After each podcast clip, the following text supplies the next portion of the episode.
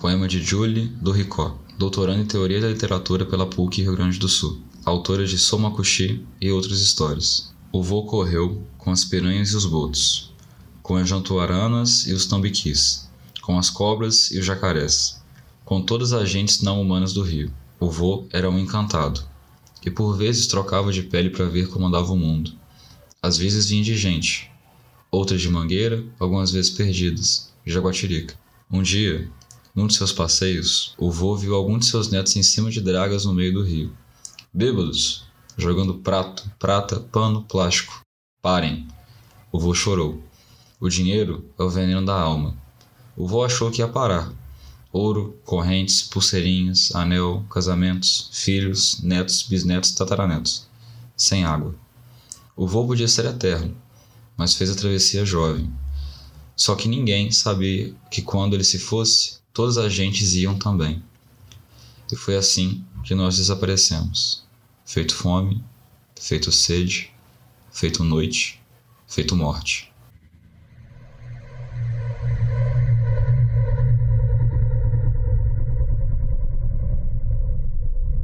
Deixar que os fatos sejam fatos naturalmente, sem que sejam forjados para acontecer. Deixar que os olhos vejam os pequenos detalhes lentamente. Deixar que as coisas que lhe circundam estejam sempre inertes, como móveis inofensivos, para lhe servir quando for preciso e nunca lhe causar danos, sejam eles morais, físicos ou psicológicos.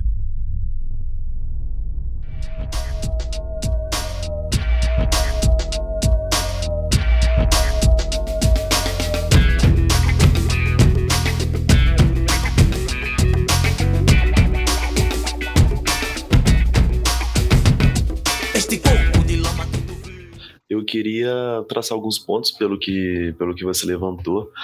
Queria dizer sobre a pergunta anterior. É, eu achei muito importante que você falou sobre essa questão da, da descendência e eu trabalho um pouco por, com isso né, num trabalho que eu faço dentro da, do departamento de história sobre a questão e a, a diferença entre ascendência, entre ancestralidade, entre descendência, porque quando a gente levanta o ponto de que algo ou alguém é descendente de algo, é, tende tende a presumir que por ser descendente esse algo já caiu por terra ou é algo que não não se constitui mais na modernidade.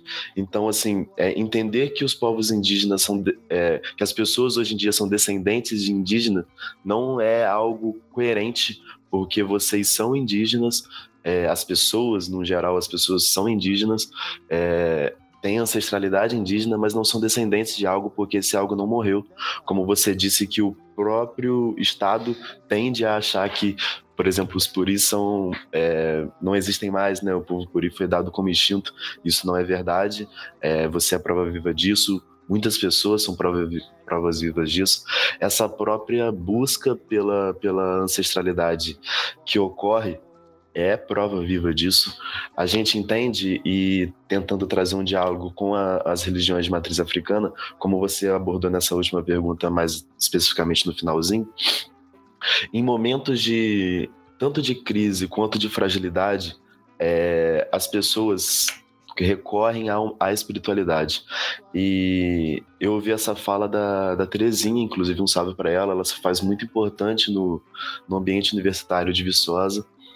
É, e ela falou isso mais especificamente pelo tônus das religiões de matriz africana, Umbanda, Candomblé, enfim. E ela disse que seja nos últimos seis anos governamentais, né, que a gente teve essa quebra, é, esse, esse declive político e mais especificamente nos últimos três, dois anos de pandemia da Covid-19, as pessoas retomando a sua ancestralidade no sentido de uma volta à espiritualidade, por meio da espiritualidade.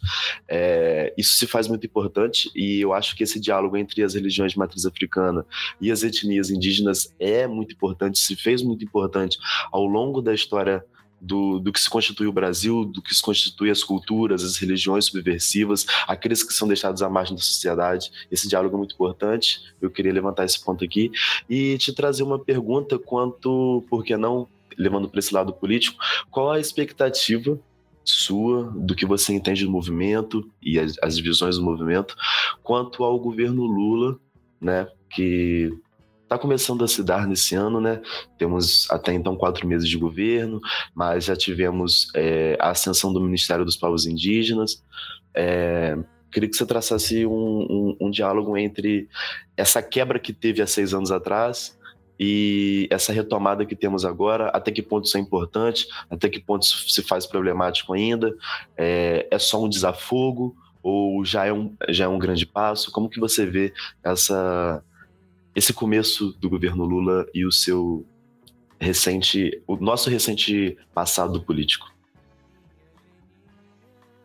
É, uma questão que muita gente também está comentando é que quando a gente passa por uma situação horrível, a gente está no fim do poço, a gente está, sabe, passando por, por um processo que parece que a gente fica sem ah, sem visão mesmo, sem esperança, né? Como se aquilo nunca fosse acabar, porque tá horrível, né? Da, o, o, as coisas mínimas elas não estão sendo é, garantidas, a gente fica com uma, uma ideia de que é, aquilo é o natural, né? E quando a gente acessa uma coisa que é, é que está mais para um campo assim, dizendo mais justo, né? Mais equilibrado, a gente acha que a gente está no paraíso, né? Então, acho que a nossa visão é essa. A gente é, passou esse processo aí, esse tempo aí, é, desses anos horríveis, né? Foi, foram para vários setores, mas principalmente é, foi um ano, foi, foram anos, é, principalmente com, com a pandemia, sobre, governo, sobre esse governo, né? Sobre essa gestão. É, todo mundo acompanhou que né, teve um processo de genocídio, né, de continuação de um, de um projeto que já, já aconteceu isso de várias formas. Aqui na Zona da Mata, isso acontecia também, né, com o genocídio por meio de doenças infecciosas, né, o genocídio por meio da contaminação e a violência que traz o garimpo aqui na região do Rio Pomba, né, mas é, tudo que aconteceu, isso já aconteceu aqui no passado e acontece de outras formas, mas né, de uma forma é, diferente, né, nas cidades na Rússia. Mas a gente viu várias terras indígenas, né, povos que foram passaram por processo de genocídio e tiveram uma população assim altíssima, né, um número altíssimo de, de, de, de mortandades, não só pelo pela Covid, mas também pelo garimpo, né? E por vários outros processos de, é, de violência, né? Autorizadas por instituições e governantes, né? Mas é, esse foi um ano difícil também para a gente que mora na zona rural e na zona urbana, né? Foi um ano difícil para nós que estamos na universidade, as pessoas que, que são estudantes também, é, para as pessoas que são trabalhadoras, que são trabalhadoras de subemprego, foi muito difícil. Né? Então, é, até o processo da, da luta pela vacinação, ao mesmo tempo que foi difícil, foi um, um ponto de mobilização, né? Essa, esse sufoco todo, né? Mas é, a gente com certeza se mobilizou, nós somos um grupo apartidário, né? Nós não temos é, orientação uh, política, a não ser que não contemple aquilo que a gente, as coisas que a gente acredita, né? Mas nós não temos é, orientação, posicionamento. É, é, claro que os direitos indígenas e os entendimentos, as reivindicações dos movimentos indígenas são entendidos muitas das vezes como algo de esquerda ou algo que o socialismo abrange ou que o comunismo poderia abranger, né? Mas a gente tem um entendimento que é, são questões, questões políticas podem abranger, mas também podem, né? A gente não precisa é, se posicionar ou estar sempre né, de, uma, de uma referência política. É, tanto é que a, a, maioria das referências políticas elas se baseiam pela relação do trabalho, né, do empregador e do empregado, né, o, o, che, o, o patrão e o trabalhador. E nossa lógica, por mais que a gente esteja na cidade, a gente busca que a, no, que, que a gente retome a lógica, a nossa lógica ancestral, que, não, que a vida não é pautada pelo trabalho e nem pode ser. né? A vida a gente não vive para trabalhar, a nossa vida não é o trabalho, né? O, o, nossa coisa principal não é nossa profissão, né? Nossa coisa principal é a vida, né? E o trabalho é um detalhe da né? É uma coisa que se faz necessária para coisas pontuais, né? Não pode ser o motivo da vida, o motivo da sobrevivência, né? Então tem algumas questões é, que elas são é, divergentes de algumas orientações políticas, né? Desses desses setores, né? Mas é, é óbvio que a gente respeita porque, né? São várias visões dentro do, né? Dentro do mesmo espaço convivendo. Mas a gente sabe que nesse momento é, que a gente passou tanta labuta, que foi né, muita gente, uns mais, outros menos, mas todo mundo é, sentiu né, o, o, a água batendo na bunda nesse momento. Então a gente é, se mobilizou também pela campanha do Lula, é, por tudo que estava sendo pautado e pela junção. Se isso é positivo ou negativo, eu não tenho é, maturidade para saber discernir é, os acordos que foram feitos, a forma com que foi é, é, é organizada, né, é, o, a, o, a, o, governo, né, os cargos do, do governo para é, para esse momento, mas a gente sabia que tava de, que foi uma, uma disputa muito é, muito acirrada, né? Vamos ser sinceros, né, gente? Não foi fácil. Não foi uma, uma campanha fácil, não foi uma, uma é, um tchau fácil que a gente deu para aquele é, para o antigo governo que ele ainda é uma ameaça, né?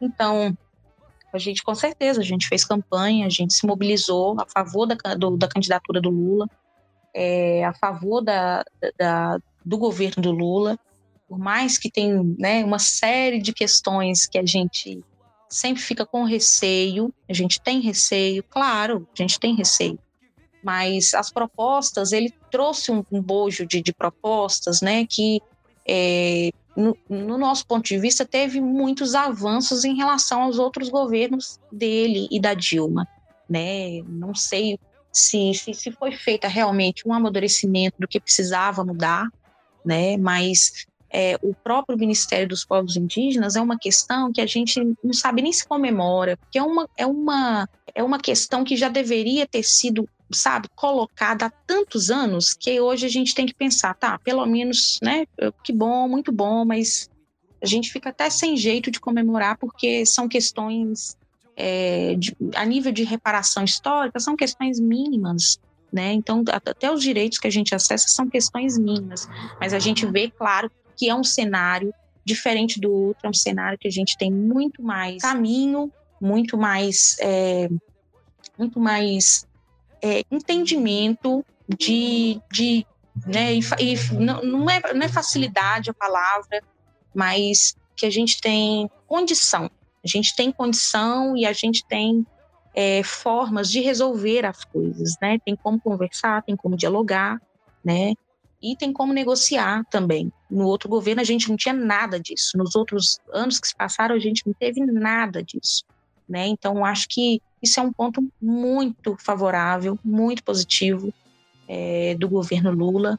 E é claro que a gente analisa numa conjuntura total, né, não só as questões é, indígenas, mas é, que, que, é um momento de, de, de, fortalecimento, que é um governo que não que seja a melhoria de tudo, a, a, a condição excelente que a gente gostaria, mas que é um governo que dá base para a gente se fortalecer né, para os grupos que estão organizados, para os movimentos que estão organizados, para os povos que estão organizados, esse é um momento excelente de organização né, e, e, e luta para garantir direitos e, e se fortalecer para outras temporadas que vão vir, que a gente ainda não tem como dizer se vão ser temporadas melhores ou piores, né? Então, é, para a gente é um cenário muito favorável, né? Então a gente é, é satisfeita com a eleição do Lula, com o governo do Lula,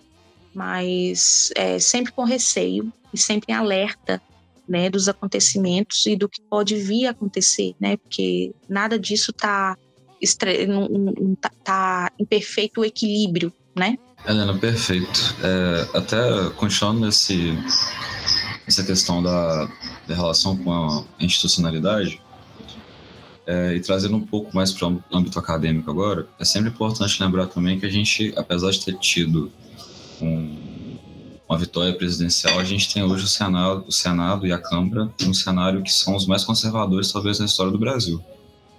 E muito desse, desse pagamento da memória, propriamente também, parte da, da institucionalização dele. É do projeto de, de apagamento dessas memórias, passa completamente pelo Estado. Até um relato interessante: minha família é da zona é na, do Vale do Rio Doce, Vale do Aço também. Ali em Valadares, Caratinga e Patinho. Eu sempre tive acesso ao Ailton Krenak enquanto uma figura política, mas não enquanto uma figura indígena política.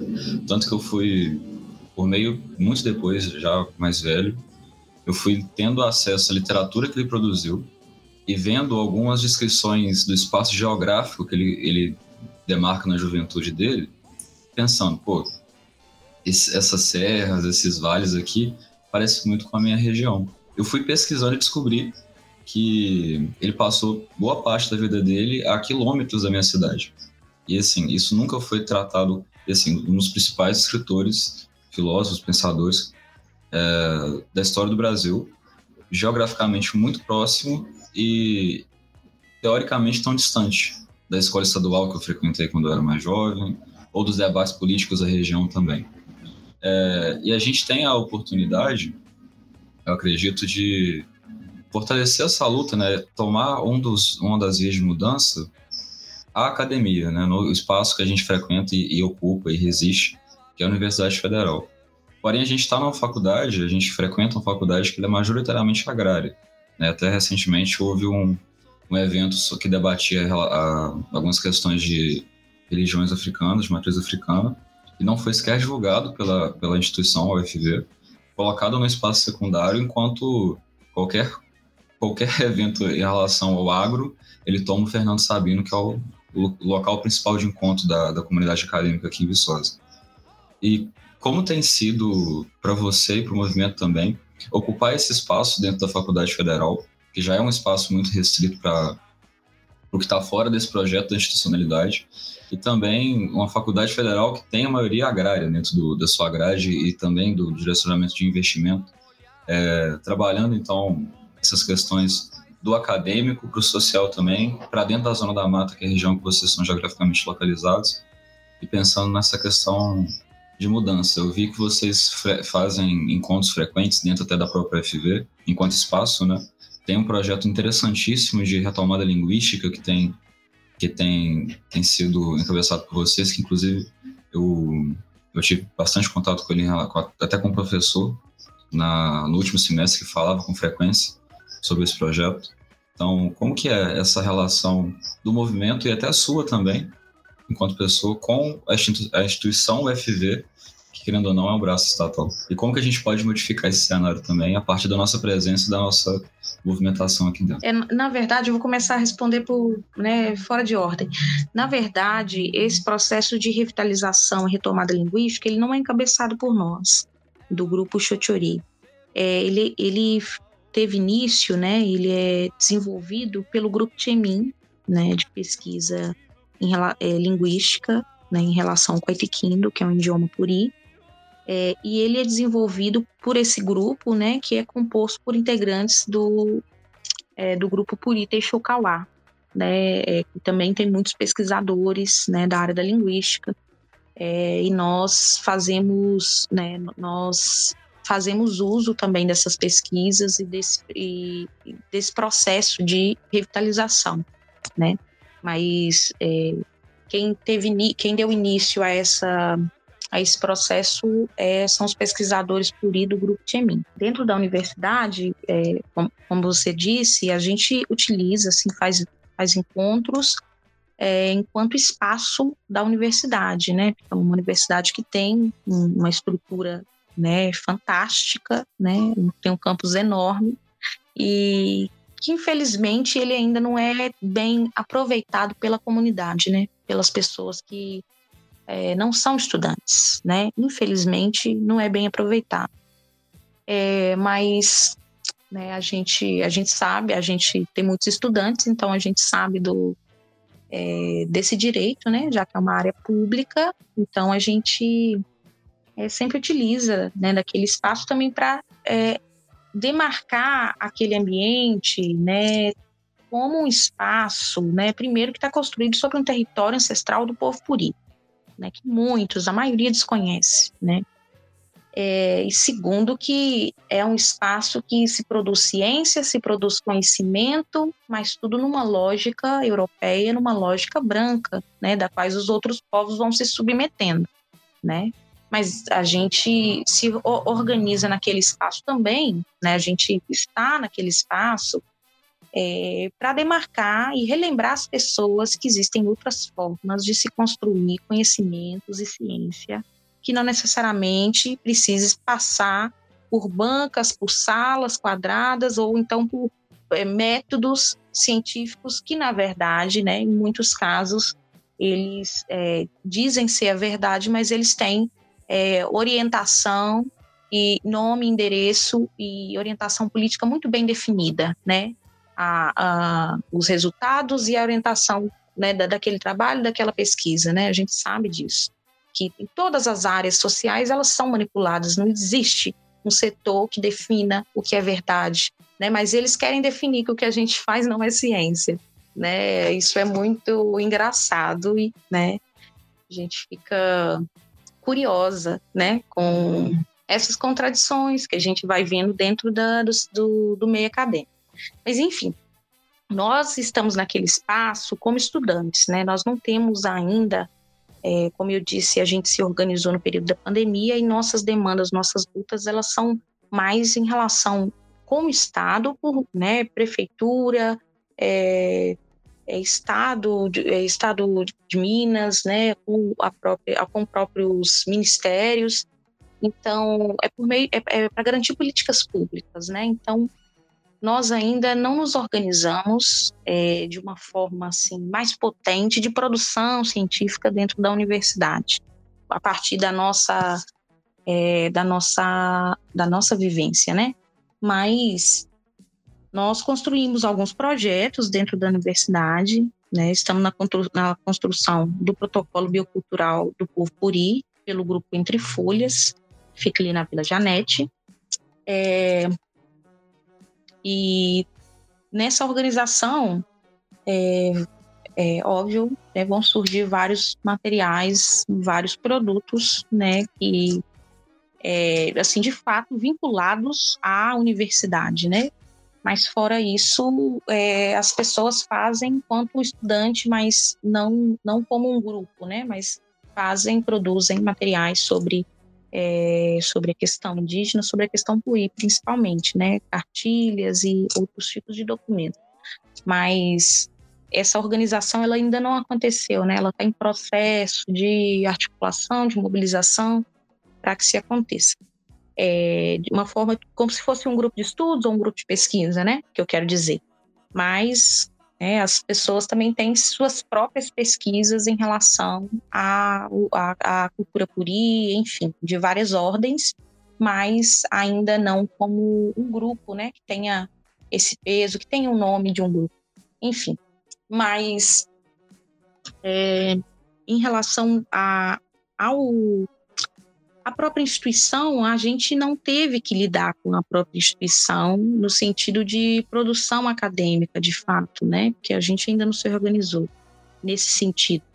Mas é, tem muitas questões que elas são questões que parecem ser individualizadas, mas não são, são ataques coletivos, né? É, são questões em sala de aula mesmo. Se nós, se muitos de nós, né, somos estudantes, estamos é, em salas de aula com professores, né? Nós temos que, em algumas situações, em algumas, é, é, em alguns momentos, passar por situações que são muito complicadas, constrangedoras, violentas, né? Por parte de alguns professores e professoras, né? Isso em vários cursos, a gente é, acompanha esses relatos em vários cursos, né? Então, é uma questão que não é só, é, é uma, não é uma questão só de professores. Tem gente que fala, ah, mas é, é porque são de outra geração, mas a juventude, os jovens, né, as pessoas estão acabando de chegar na universidade, que né, tem está tá no início da juventude, também muitos, a maioria, tem o mesmo pensamento. Então, não é uma questão que é só da geração passada, né? É uma questão que ela ainda se mantém, que é uma questão de racismo, né? São muitos casos de racismo que a gente presencia dentro da universidade, seja dentro de sala de aula, ou seja no momento de uma manifestação, né? Seja no momento é, de ritualístico, que a gente esteja fazendo uma defumação e fazendo uma roda de cantos, sempre tem né, pessoas ignorantes e assim são pessoas ignorantes e são pessoas é, além de racistas elas são é, desrespeitosas e elas realmente não sabem o que estão fazendo, o que estão reproduzindo. E se sabem, é, eu fico com dificuldade de entender se elas sabem realmente, porque se soubesse elas não fariam isso, elas não brincariam com uma coisa tão séria, né? Ou com a espiritualidade de um povo alheio da qual você não conhece e não sabe lidar. A gente não brinca com a espiritualidade de um povo da qual a gente não conhece. A gente não sabe quem são os encantados daquele povo, a gente não sabe se aquele povo trabalha só com questão do bem, né? Porque é, toda essa questão espiritual, ela, é, assim como as religiões de matriz africana, a vida não é só da forma que o cristianismo é, prega para a gente, né? Prega hipocritamente, porque em certos momentos muitas pessoas utilizam disso com, em outros sentidos também, não só como bem, né? Hoje a gente, a gente viu aí no cenário político o que, que foi o bem é, que, que, que, as pessoas que muitas pessoas se apossaram do cristianismo para disseminar essas ideias do bem, do cidadão de bem, né? Mas, enfim, fizeram mau uso da religião. Mas é, não, não é diferente para a espiritualidade indígena, para as religiões de matriz africana, né? Que sabe que a vida, né? A gente não lida somente com, né? Dar, dar um tapa numa, numa face e vai receber na outra. Lógico que não, né? mas a gente também evita confronto pessoal, porque é, em alguns casos a gente sabe que isso não, não tem sentido, isso não dá em nada, né? É, ou intervenções, nada disso a gente pensou até o momento, né? A nossa própria presença ela já incomoda muito, a gente sabe que incomoda. Quando os estudantes eles manifestam isso, né, e fazem chacota e ridicularizam a gente, a gente já sabe que isso é um incômodo muito grande pessoa está incomodada com alguma coisa, né? Mas isso quem vai resolver, né? São é a própria espiritualidade. Né? Então as pessoas elas, elas, elas fazem isso sem, sem saber de fato, sem conhecer, né? É, mas de toda forma, num, num sentido é, no sentido assim do que a gente passa, isso são atos de racismo, né? Tem muita gente que não entende dessa forma, entende que é discriminação e acha que racismo é só cor de pele pode ser, pode ser para outras raças, o racismo pode se manifestar por meio da cor de pele ou por características físicas, mas para nós, povos indígenas, e para vários outros tipos de comunidades tradicionais, o racismo ele acontece não só pela minha aparência, às vezes não é pela minha aparência, mas pode ser pela minha forma de falar, pela, pela minha manifestação espiritual, né, pela, pela, pela minha pela minha vestimenta, pelas coisas que eu carrego, pela, ou por eu dizer, por eu informar minha identidade, né? Então, ou pela minha própria cultura, enfim. Todo, todo esse conjunto cultural, todo esse conjunto identitário, se as pessoas elas atacam esse conjunto, quando ela está atacando a mim por um conjunto, ela não está atacando a mim, ela está atacando um povo inteiro, porque esse conjunto não sou eu, não fui eu que inventei. Né? Não fui eu, Helena, que inventei de sair falando certas coisas, sair usando certas coisas e fazendo certas coisas. Não, é um conjunto, é cultura, né? Então, quando a pessoa ataca isso, ela está atacando o povo, né? É um ato de racismo e é um ato de racismo dirigido a, a um grupo, né? Por mais que seja uma pessoa sofrendo isso dentro da sala de aula, por mais que seja nós reunidos cantando é, é, nossos, nossos cantos no, num gramado qualquer da UFV, né? Então é mais ou menos isso é, que tem acontecido dentro da universidade e que em algum momento, né, a gente espera que as pessoas elas comecem a ter mais consciência, né, das atitudes é, e o entendimento de que a vida, por mais que as pessoas tenham outras percepções, né, a vida não é só o material, não é só o que a gente enxerga e não é só o que a gente, o que está na legislação, né, tem toda uma outra, né, uma outra história, uma outra questão acontecendo, que é uma história, né, que é uma, uma forma de viver, uma forma de lidar com a coisa, uma espiritualidade que existe milenarmente, muito antes de qualquer outro povo chegar nesse, nesse território. Né? Então, as pessoas elas agem com completa falta de respeito. Mas é claro, isso são pessoas que, assim, é, né, elas são assim, mas é, não, não, não é todo mundo que é assim, óbvio não, né? É, a gente a gente nem convive com essas pessoas, né, para dizer a verdade. A gente evita o, contato porque, gente, para quê, né, que a gente vai. Mas, enfim, existem vários outros estudantes que têm respeito, entendem a importância e conseguiram compreender minimamente, né, o que que a gente está fazendo, o que que é isso, né, que muita gente não entende, né. Então, é uma questão complexa também de se entender, né? Todo o cenário que a gente vive, todo o processo histórico que aconteceu é complicado de entender.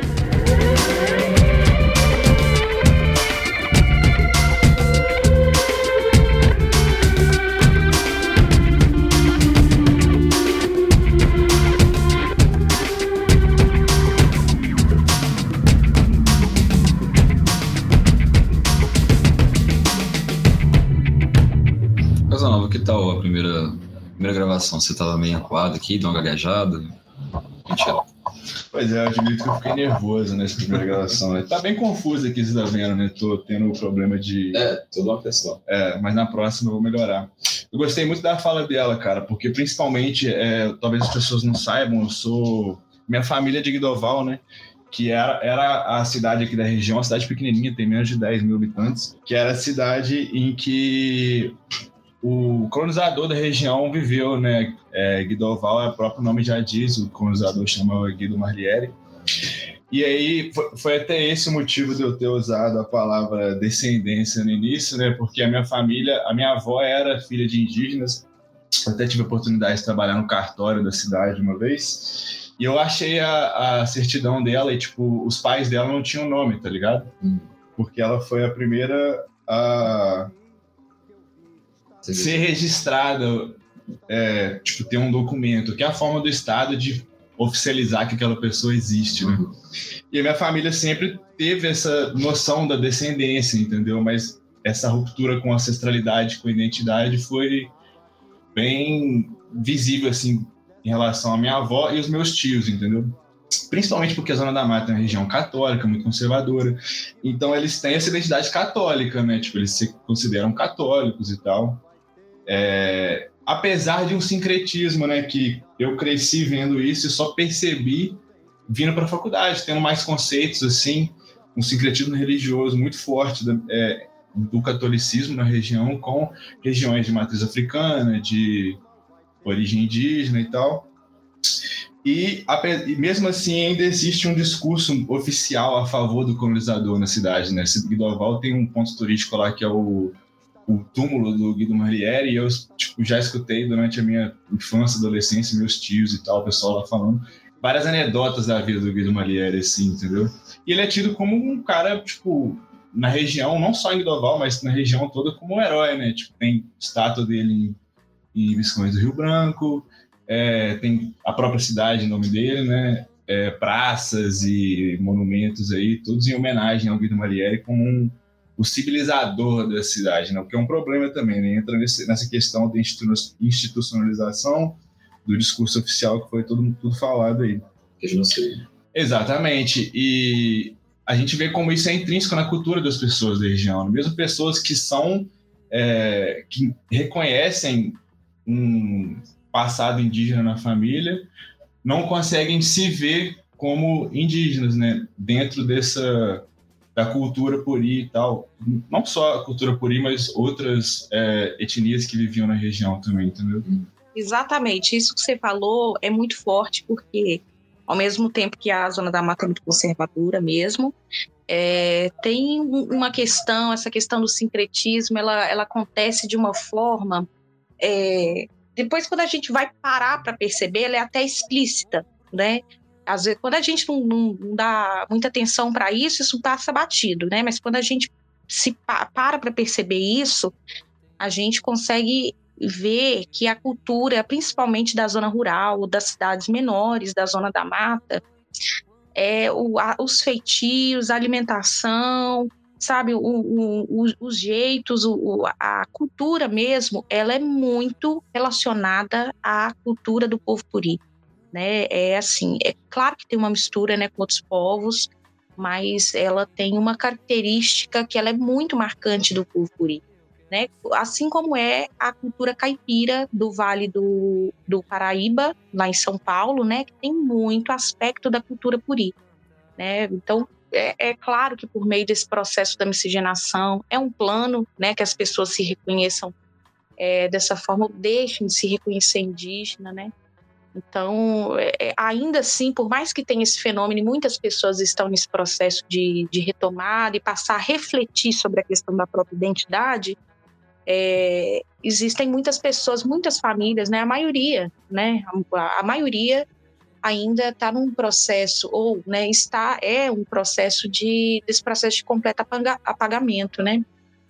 É, muitas é, guardaram essas memórias, mas muitas também, é, às vezes até por vergonha, por medo, por, pelo processo todo de violência que sofreram, né, por não deixando de transmitir, né, a, os saberes, os conhecimentos, mas que de alguma forma é, existem muitas características culturais que elas estão é, diluídas ou estão é, espalhadas né, por, por, vários tipos de, de feitos culturais da, da Zona da Mata. Então, acho que essa é uma característica que você relatou é, de muitas famílias na Zona da Mata, né? Muitas pessoas que, mesmo as pessoas que que ainda se organizam, tem muitas pessoas que são organizadas, que elas têm dificuldade é, em, em, né, em, em assumir é, a identidade, né? Elas sabem que tem origem, elas, não, elas têm, né, toda envolvida na cultura, mas elas têm dificuldade de assumir por conta de todo esse processo que aconteceu.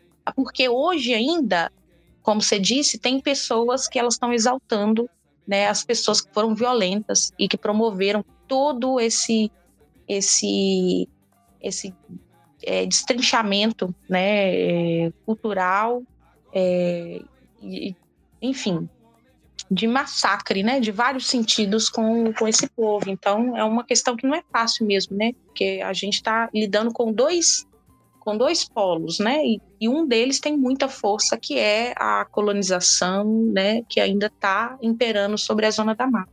Então, acho que é realmente é a realidade, né? Dessa região.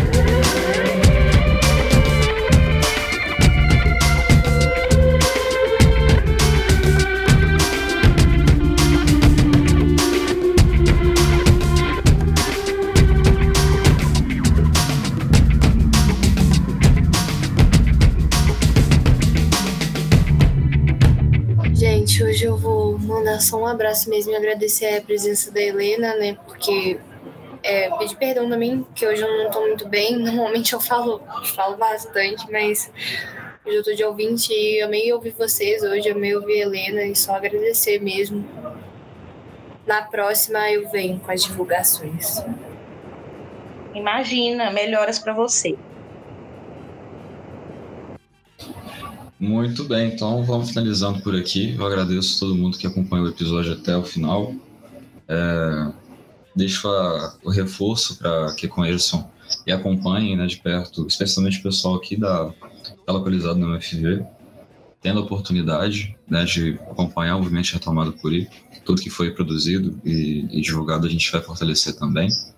É, reforço isso novamente, o espaço está sempre aberto, Helena, sempre quiser trazer uma pauta para cá, fazer uma divulgação de algum é, conteúdo, evento, tudo. A gente está aqui para colaborar também. Agradeço ao Casanova pela, pelo ingresso ao, ao, projeto, a Laura e o Otávio pela parceria de sempre. Vamos seguir bem firme nesse ano, construir muita ponte, muita coisa legal. tanto na divulgação, mas também no debate, na, na construção de conhecimento. É, já tradicional, né? Fazer, deixar o Otávio fazer a frase final e deixar aqui um forte abraço para todo mundo agradecer novamente a Helena. E deixar o espaço aberto para considerações finais, divulgação de rede social. É, o espaço é seu, fica à vontade. Gente, eu que agradeço o convite. É muito bom conversar aqui com vocês e né, que a gente tem outras oportunidades aí. É, eu vou deixar o perfil do Instagram do Movimento Indígena de Retomada Puri, o Xochuri aqui da Zona da Mata, que é arroba retomada puri. É só isso. e, e, lá né, a gente consegue acompanhar, vocês vão conseguir acompanhar. É, quando tiver algum espaço, algum evento, algo, né? E que a gente faça para as pessoas, né? A, a, é, abertamente. Então tudo a gente posta lá, né? Então mais ou menos isso. Muito obrigada pela paciência, né? De ter ouvido até aqui. É isso. Eu queria agradecer a Helena por, por ter aceitado o nosso convite, né, de estar aqui nessa, nesse primeiro episódio de 2023. A gente, tá, a gente tende a traçar mais diálogos nesse ano com a universidade, com a região vissuazense, principalmente no que tange a nossa a zona da mata daqui, né? É, é muito importante te agradecer novamente por, por estar aqui com a gente. É, é sempre uma honra fazer a fala final. É, eu queria deixar uma indicação aqui de um livro que eu tô lendo, é o livro que eu mais gostei de ler na minha vida. E eu tô retomando a leitura dele agora. E nem foi intencional, mas inclusive ele tem dois, dois contos indígenas, um de um antropólogo e um de uma pessoa indígena mesmo. É, e por incrível que pareça, o podcast está sendo gravado enquanto eu tô relendo esse livro. E, bom, na minha cabeça isso é um, é um sinal de que eu tenho que indicar ele, é, ele é de um autor que nem eu sei quem é, para te falar a verdade, mas, bom, ele me marcou muito ao ponto de eu querer passar isso para alguém. O nome do livro é Idioma de um Só. O nome do, do autor, de quem organiza, é Ricardo Koch Cruyff. Eu não sei como, como fala, parece holandês, algo nesse sentido. E tem uma frase aqui muito, muito interessante, eu não sei se a Helena já ouviu, é, é do Davi Copenau Yanomami que escreveu em A Queda do Céu. Eu só quero deixar esse trechinho aqui. Os brancos não sonham tão longe quanto nós. Dormem muito, mas só sonham consigo mesmos. É, deixar essa fala aqui, que é de um, é de um conto indígena desse livro, que tem aí, deixando a parte do, da parte que eu mais gosto, um conto sobre a lua do povo Yanomami, Yanomami que chama Teteuans Izipeteri, algo assim. Eu vou deixar Vou deixar ele no, linkado na descrição do podcast. Foi o melhor conto que eu já li na minha vida. É um diálogo entre o povo, um antropólogo que ali esteve e a relação da, da lua com e o poder dela para esse povo. É muito interessante, é muito bonito. E agradecer novamente a todo mundo que se fez aqui presente. E a gente segue sempre, quase sempre, né? Amarela devagar Cuidado, firmeza e utopias de sempre. E até o próximo episódio.